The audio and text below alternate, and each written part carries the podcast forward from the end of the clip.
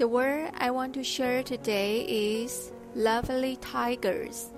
The tiger is supposed to be seriously and mighty and forbidding. However, in this world, we especially decide two cubs to look carefree and playful. Just do whatever they want. Naughty, cute, funny. Two little tigers kiss and hug each other again and again, as if we can hear them laughing. Let people forget all the troubles and unpleasantness. It's a light-hearted piece of work that can pleasing to you.